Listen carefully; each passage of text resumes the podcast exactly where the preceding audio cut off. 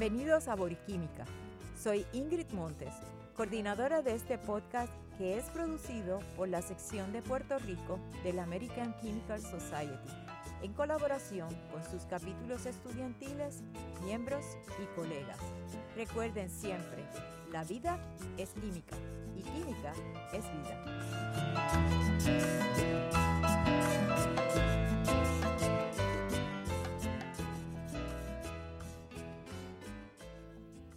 Saludos, soy Amanda Conde del Moral y pertenezco al capítulo estudiantil de la American Chemical Society de la Universidad de Puerto Rico, recinto de Río Piedras. Hoy tendremos como invitado al doctor José Prieto, antes profesor e investigador en la Universidad de Puerto Rico aquí en Río Piedras. Ahora, aunque sigue ligado a la universidad, trabaja en el Centro de Caracterización de Materiales conocido como MCC en el edificio de Ciencias Moleculares. En el podcast de hoy estaremos discutiendo todo sobre el cannabis, sus diferentes efectos y estaremos redefiniendo algunos conceptos que tienden a confundirse cuando se habla del cannabis. Sin más preámbulos, me complace presentarle al doctor José Prieto. Gracias, Amanda. Quiero comenzar felicitando al capítulo estudiantil de la American Chemical Society, por, su nombre en inglés, de nuestro recinto, el recinto de Río Piedra, por esta iniciativa eh, muy importante para llevar la ciencia al pueblo. Hoy lo que pretendemos es eh, entrar al área de cannabis y cannabis medicinal de manera tal que los oyentes puedan establecer unos criterios, conocer un poco más del área, eh, entre muchas cosas. Obviamente es un área bien amplia, no pretendemos en el tiempo de este podcast hacerlos especialistas, pero sí lo que queremos es que al finalizar este podcast usted pueda entender los conceptos y hasta aprovecharse de esos conocimientos para el bienestar general. Gracias de nuevo. Muchas gracias a usted, profesor, y muchas gracias por decir que sí a esta aventura que estamos compensando en el capítulo. Para iniciar, me gustaría eh, empezar por lo básico. ¿Qué es eso del cannabis y el cannabis medicinal? Bien, el cannabis es una planta conocida desde la antigüedad que muestra propiedades medicinales y psicoactivas cuando es consumida por los humanos, por nosotros. Se ha documentado que ha sido usada desde hace unos 3.000 años antes de Cristo. Entonces, yo no sé si he sido yo nada más, pero recientemente he visto como un auge en estos, eh, como que he visto nuevos negocios que están abriendo el cannabis medicinal, que eso antes no lo veíamos aquí en Puerto Rico, pero me gustaría como dar paso hacia atrás y hablar de cómo es que se descubrió esta planta, sus efectos eufóricos y las propiedades medicinales que se, que se están trabajando hoy en día. Sí, definitivamente tenemos que ir eh, mucho más atrás. Desde la antigüedad, los humanos han experimentado con todo lo que la naturaleza le ha puesto a su disposición. De esa forma comenzaron a descubrir plantas, animales, a tratar, a experimentar y comenzaron a ver propiedades más allá de alimentos que habían efectos variados y útiles. Estos efectos podían ser efectos eh, medicinales, entre otras cosas. Este, este conocimiento se fue acumulando y pasó de generación en generación y de sitio, ¿verdad? De, de, de, sitio a sitio en el planeta o en el área donde, donde convivían, hasta que se convirtió en conocimiento común entre los grupos, tribus y sociedades de esas épocas. ¿Verdad? Interesante cómo antes, cuando no teníamos el conocimiento químico que tenemos ahora de todo esto, ¿verdad? Como quiera se estaban utilizando, ¿verdad? Estos medicamentos. Sí, de, hecho, un alto, eh, esto me trae un recuerdo de mi abuela, que conocía mucho, mucho de plantas medicinales, que ella decía que lo que no mata engorda. Y me imagino que estas personas usaban esa filosofía para experimentar con las plantas y lo que tenían a su disposición. Así mismo. Entonces, hay veces que la gente utiliza, ¿verdad? Habla del término cannabis, dicen marihuana. ¿Cuál es la relación o la diferencia entre el cannabis, la marihuana y el cáñamo? Sí, eso, eso es cierto, es que los, términos se usan, se, usan de todas formas. Cannabis es el nombre que se le da a la flor de la planta, conocida como cannabis sativa o cannabis indica. Eh, cuando se utiliza especialmente para efectos psicoactivos, que ahí es que ganó su, su prominencia. El nombre común en español del tipo de planta es cáñamo, aunque se le conoce por muchos nombres comunes. El más común de todos, por supuesto, es marihuana, aunque, eh, y ese es universal en todo el planeta, el nombre que se utiliza, eh, pero en la calle, pues hay una cantidad de, y, tanto los idiomas, ¿verdad? Para referirse a ella. Por otro lado, eh, como el cáñamo como vamos a ver, ¿verdad? el cáñamo pues tiene unos usos más allá de medicinales y psicoactivos cuando es utilizado por sus fibras y demás usos. Y el cáñamo fue utilizado libremente eh, hasta, hasta antes de la Segunda Guerra Mundial para hacer uniformes, para hacer muchísimas cosas.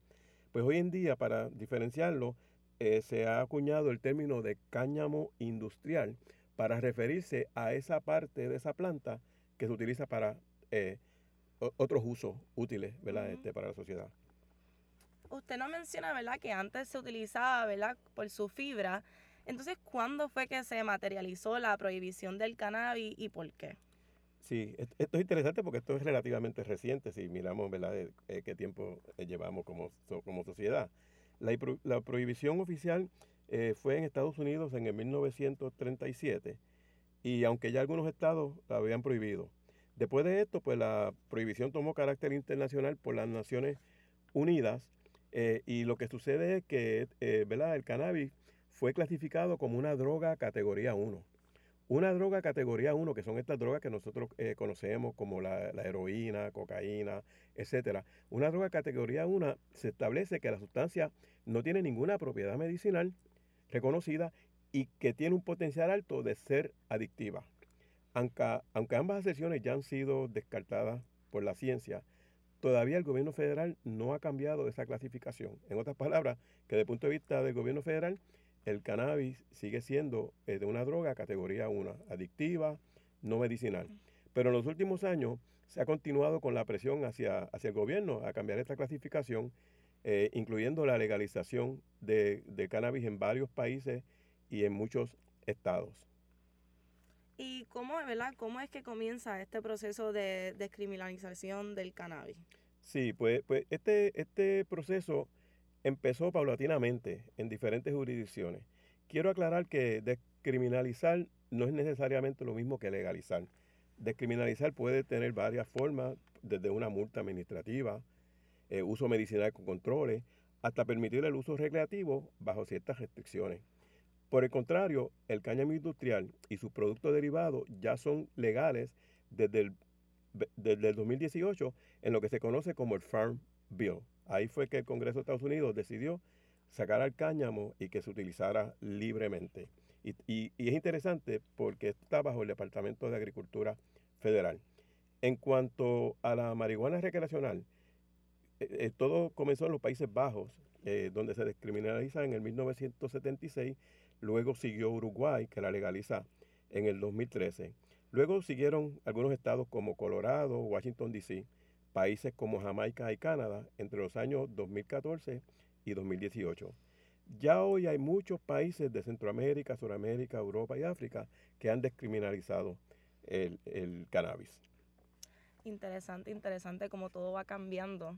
Ahora quizás adentrándonos a lo que es la química que nos caracteriza, ¿qué es eso de los cannabinoides?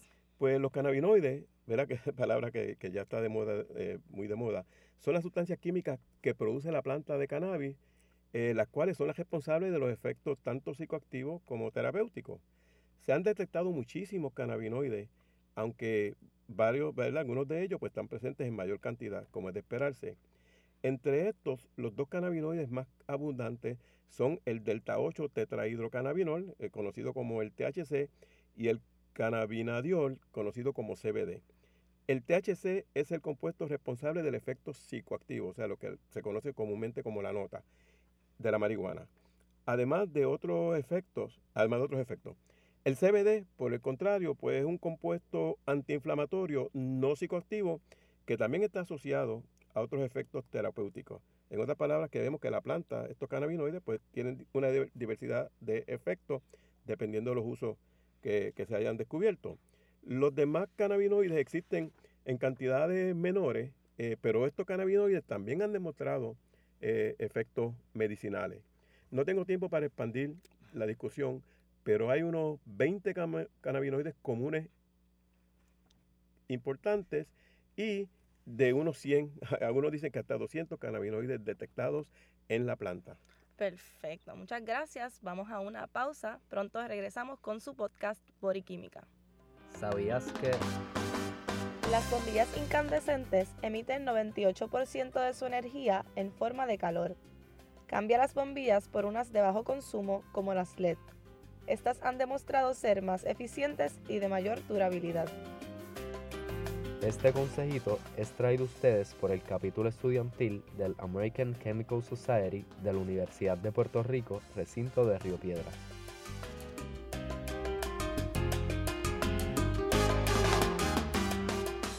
Regresamos a Química, estamos aquí con el doctor José Prieto y ahora continuando ¿verdad? con el conocimiento del cannabis.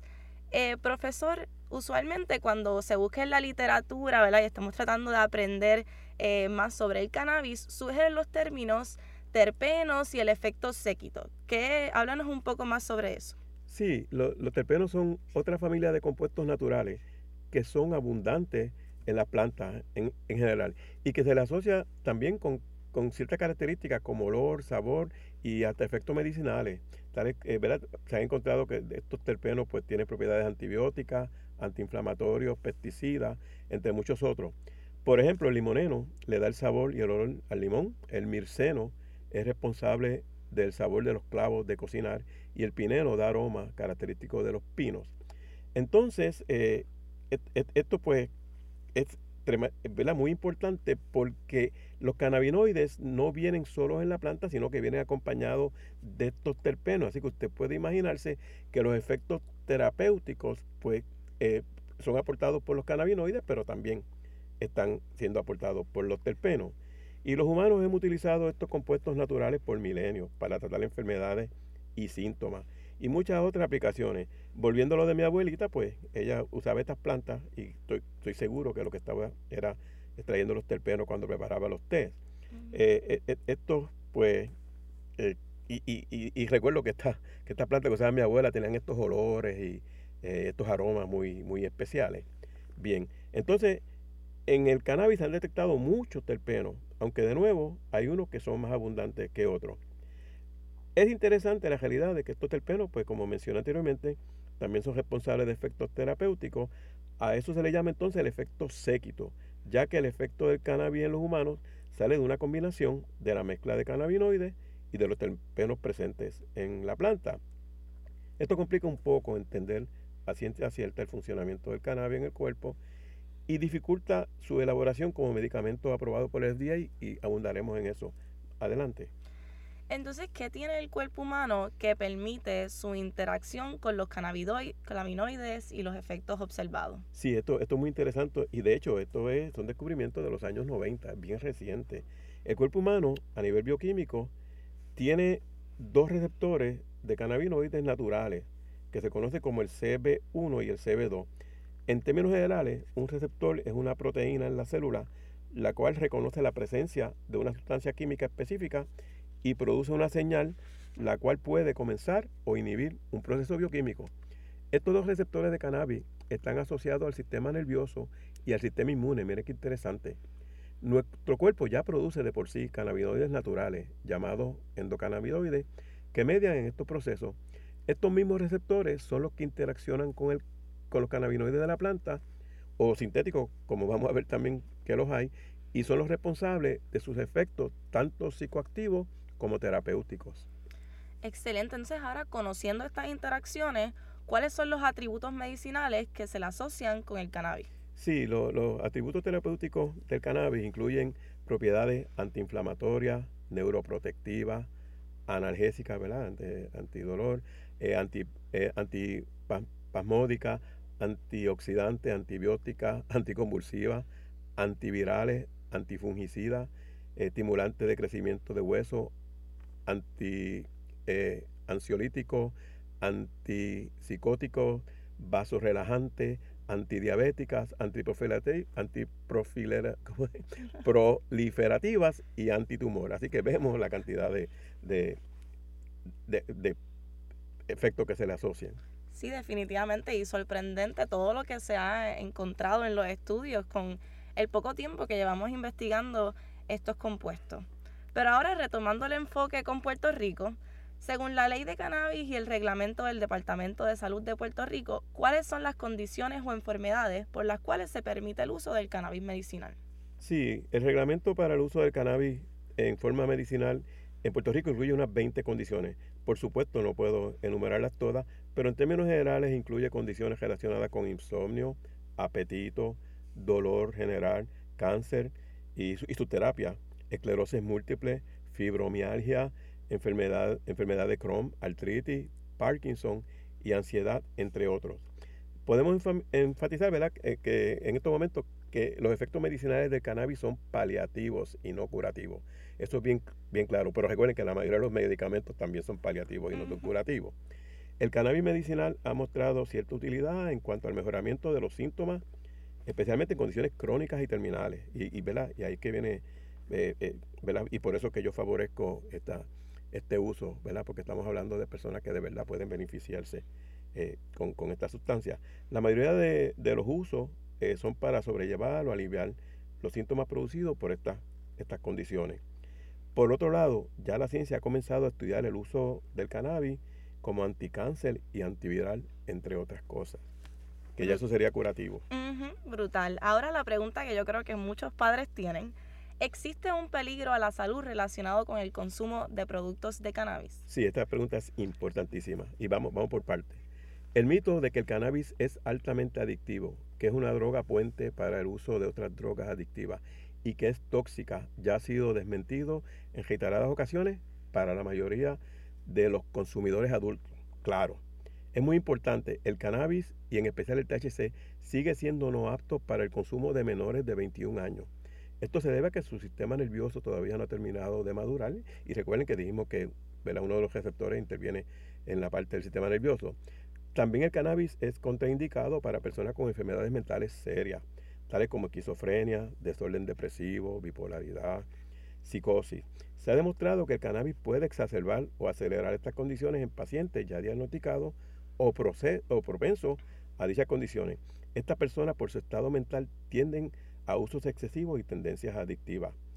El cannabis, como cualquier otro medicamento, puede mostrar efectos secundarios tales como fatiga, mareo, visión borrosa, ansiedad, ojos enrojecidos, entre otros. Esto va a depender de las personas en específico, las cantidades consumidas. Así que se debe de ejercer precaución y comenzar con dosis bajas. También tenga cuidado si lo mezcla con alcohol u otros medicamentos. Evite conducir el auto si su medicamento tiene alguna formulación con THC bien importante, ¿verdad? Reconocer que no siempre, ¿verdad? Es lo mismo para todos, hay que educarse y hay que aprender sobre las diferentes variantes que se tienen, los diferentes este, puntos que se tienen que considerar cuando se va a comenzar a utilizar el cannabis medicinal. Ahora, ¿cómo se puede acceder al cannabis medicinal en Puerto Rico? Sí, el, el cannabis medicinal en Puerto Rico pues, es reglamentado por el Departamento de Salud de Puerto Rico, hay toda una ley y una reglamentación y se comienza eh, con el médico el médico hace una receta, digo entre comillas, porque no es una receta para ir a, una farmacia, sino para ir a un dispensario de cannabis, dependiendo de las condiciones. El médico también debe ser certificado y le ayudará a comenzar el, este proceso. El primer paso es hablar con, el proveedor de servicios médicos, eh, certificado por el departamento, como dije anteriormente, sobre si el cannabis medicinal puede ser adecuado para su condición médica. Recuerden que no es para todo el mundo. Si su médico determina que el cannabis medicinal puede ser adecuado para usted, necesitará entonces eh, registrarlo en el programa. O sea, el, usuario también se registra en el Departamento de Salud. El médico le recomendará el tipo de cannabis, en otras palabras, las proporciones de los cannabinoides, tipo de formulación, si son gotas, si son eh, eh, gomis, etcétera, etcétera, y la cantidad de los activos. El cannabis medicinal se puede comprar solamente en dispensarios que son propiedad de organizaciones registradas de nuevo en el Departamento de Salud, pero antes necesitará, como mencioné, todo el mundo en el proceso tiene que estar certificado, registrado por el Departamento de Salud. Para obtener más información sobre el programa de cannabis medicinal, eh, cómo encontrar proveedor, recibir el certificado, se puede ir a la parte de preguntas y respuestas del portal del Departamento de Salud. Perfecto, muchas gracias, profesor. Ahora, usted no mencionó, mencionó anteriormente, ¿verdad? Menciona lo que es el FDA. ¿Existen fármacos aprobados por la FDA que sean derivados o relacionados al cannabis? Sí, sí definitivamente hay, hay unos cuantos. Eh, y antes de aclarar, ¿verdad? Los farmacéuticos, ¿verdad? Los compuestos fármacos aprobados por la FDA eh, son medicamentos formales recetados por médicos y despachados en farmacia por farmacéutico. Lo que, y, para llegar a esta etapa, pues hay una secuencia bien estricta que, ¿verdad? que desde que se descubre la nueva droga, ahí se hace lo que se conoce como una, ¿verdad? Eh, eh, eh, una, una, formulación ante el FDA para que dé permiso a seguir este proceso. Este proceso es prolongado, tedioso y costoso y que desde el descubrimiento de la droga, estudios preclínicos, estudios clínicos y de toxicidad, eficacia en humanos, lo que se conoce como fase 1, fase 2 y fase 3, eh, y finalmente formulación y manufactura. Eh, ¿Qué significa esto? Significa que recuerden que como el cannabis viene de una planta, y cada planta es diferente y cada composición entre terpeno y terpenoide es diferente, no se puede esperar que el FDA lo apruebe de forma de un medicamento, porque los medicamentos en sí pues siguen esa regla rigurosa. Eh, pero existen tres medicamentos aprobados por la FDA de Estados Unidos, eh, todos son sintéticos y uno por el Reino Unido. Eh, antes que todo, pues, son, mencioné ya que son sintéticos y algunos nombres que los voy a mencionar por aquello de, referencia, pero no se los van a aprender. compuestos como, ¿verdad? Su marca, Epidolex, Marinol, Sindros, Redubo y Adversa, Cesamet, Naviximol, eh, son todos derivados del cannabis. Interesante que el primero que mencioné es CBD puro, pero no viene de la planta, viene de la síntesis, ah, para que tengan una idea de la diferencia entre el que viene de la planta y, cómo el FDA trabaja estos asuntos. Y eso pues es, el estado. En otras palabras, que sí, que se han desarrollado derivados eh, de cannabis con propiedades similares, pero estos sí son fármacos aprobados por la FDA. Perfecto. Y para aclarar, ¿verdad? El FDA este, viene del Food and Drug Administration. Ahora vámonos a una pequeña pausa. Este es su podcast Body Química. ¿Sabías que al lavarnos los dientes anualmente desperdiciamos en agua el equivalente a 300 tandas de ropa? Cierra la llave mientras te cepillas o enjabonas. Haz lo mismo al fregar. Riega las plantas temprano en la mañana o tarde en la noche. Ahorra agua. Este consejito es traído ustedes por el capítulo estudiantil del American Chemical Society de la Universidad de Puerto Rico, recinto de Río Piedras. Buenas nuevamente, seguimos con su podcast Body Química aquí aprendiendo con el doctor José Prieto. Y ahora, profesor, ¿verdad? Me gustaría hablar un poco sobre lo que es el Delta 8 THC que usualmente si vamos a los puestos de gasolina o en los colmados, em, podemos ver que se vende, pero me gustaría, ¿verdad? Quizás aclarar qué es el Delta 8 THC. Sí, esto, estos son los aspectos interesantes que vienen de las prohibiciones. Recuerden que el Delta 9 THC es el THC que estábamos hablando que tiene ese efecto eufórico. Pues el Delta 8 eh, THC es, aunque es natural y se encuentra en la planta, pero en cantidades bien pequeñas, pues puede ser preparado fácilmente a partir del CBD. Recuerden que el cáñamo, que es legal, produce eh, CBD y se hace sencillamente pues haciendo unas reacciones químicas muy sencillas, calentando en ácido y se puede preparar el delta 8 que todavía no ha sido prohibido. ¿Cuál es la diferencia entre delta 8 y delta 9? Eh, como, ¿verdad? Eh, tenemos público en general, pero también tenemos químicos. La palabra que tenemos que utilizar es lo que se conoce como isómeros. Isómeros son sustancias químicas que tienen exactamente la misma fórmula molecular, eh, pero que son compuestos diferentes, pero una pequeña variación en la estructura. Y en este caso, pues hay lo que se conoce como un enlace doble carbono-carbono, que está en una posición diferente en el delta 9 al delta 8. Volviendo entonces a eso, pues como no está prohibido eh, y lo que no está prohibido no es ilegal, pues todavía existe, eh, se puede vender este, este producto que sí tiene eh, las propiedades también eufóricas, básicamente es un poco más, eh, es como la mitad del efecto del, del, THC 9 y eventualmente pues eh, ¿verdad? se prohibirá como pasa con todo esto ver esta sustancia, pero por ahora pues es totalmente legal y por eso se puede conseguir over the counter, como dicen en buen español impresionante, ¿verdad? Como solo una pequeña variación en la estructura puede tener un efecto eh, o puede cambiar el efecto psicoactivo. Ahora, ¿cuál es ese proceso que se hace para llevar el cannabis medicinal desde el cultivo hasta el medicamento? Sí, de, hecho, el, proceso completo es, fascinante porque, eh, como verán, tiene muchas partes. Se comienza con el cultivo. Luego, pues, eh, se produce esa flor, lo que se cosecha es la flor, ¿verdad? Para, para obtener estos terpenoides. Se seca, se extraen, eh, ¿verdad? Lo que se llama extracción química de estos componentes y se aíslan eh, los cannabinoides y los terpenos simultáneamente. Se purifican y se elaboran entonces en formulaciones hasta que llegan entonces para la venta. En muchas de las etapas se hacen análisis de laboratorio, esto es bien importante. Eh, recuerden que esto es regulado, perdón, reglamentado, que es la palabra correcta. Esto es reglamentado en todos los pasos, así que hay que acompañarlo de análisis.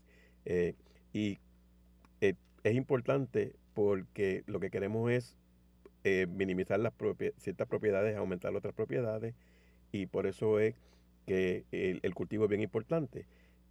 Los agricultores, como saben mucho de esto, pues tienen una cepa que ya han sido seleccionadas hay unas cepas que producen THC como principal en grandes cantidades. Hay otras cepas que producen otros cannabinoides como el CBD, el CBG. Y esto es interesante porque de planta a planta es exactamente la misma planta, el mismo género, la misma clasificación. Y han sido manipuladas eh, por estos agricultores, eh, ¿verdad? Haciendo eh, como, como, siempre hacen, como se hacen con las orquídeas, como se hacen con los diferentes tipos de plantas, pues han podido desarrollar estas cepas para entonces eh, poder tener estas plantas que son específicamente productoras de ciertos cannabinoides. Es importante, ¿verdad?, tener todo este conocimiento. Y profesor, ¿qué análisis se le hace al cannabis medicinal para poder ser certificado como apto para el consumo humano? Perfecto, ahí, ahí que queríamos llegar, ¿verdad? Porque somos, somos químicos y esto pues es, la parte que nos toca a nosotros, ¿verdad? El, para el cannabis ya elaborado, y, y esta elaboración puede ser como flor, extracto, tintura que se pone debajo de la lengua, crema, comestible, entre otras formulaciones. Comestibles pueden ser eh, galletitas, eh, brownies, pueden ser gomis, eh, y tiene, ¿verdad? son para consumo humano. Así que estas sustancias tienen que ser analizadas y certificadas no solo por las cantidades de los cannabinoides, esto se conoce como la concentración o potencia, pero también por su contenido de terpeno. Recuerden que tienen también propiedades medicinales. Y si hay o no trazas de fertilizantes. Recuerden que esto viene de un producto agrícola.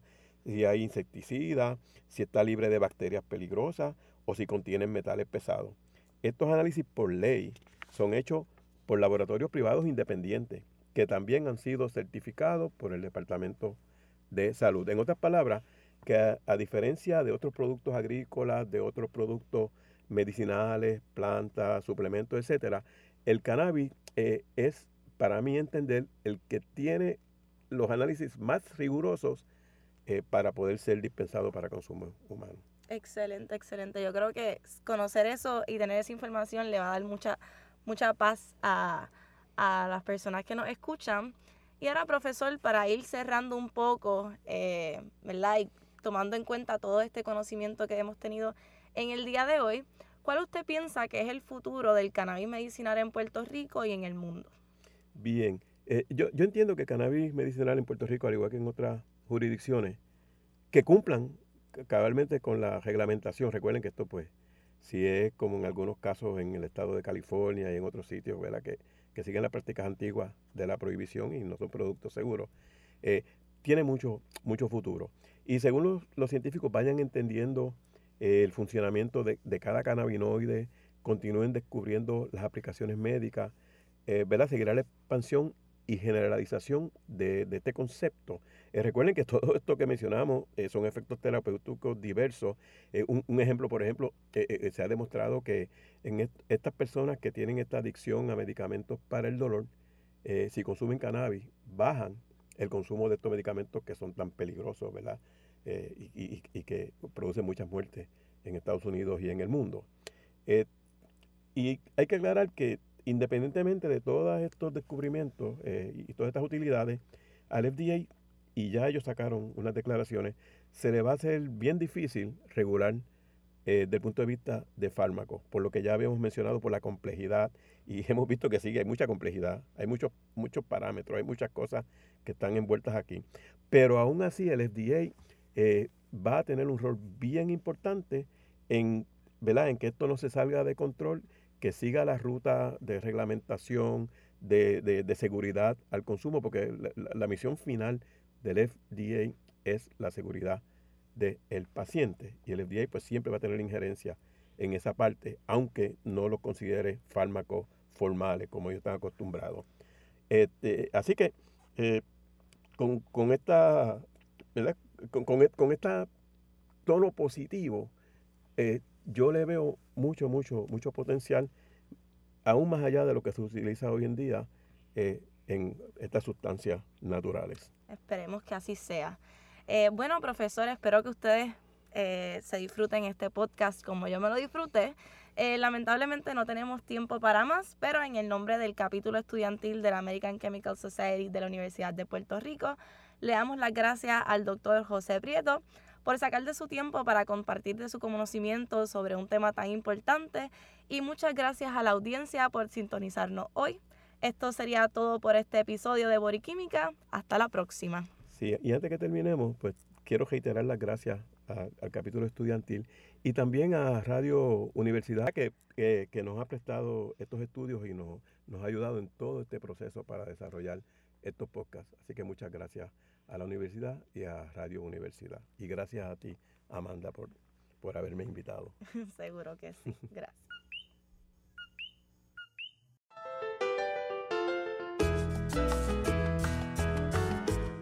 Agradecemos su atención a este podcast. Queremos saber sus sugerencias y opiniones.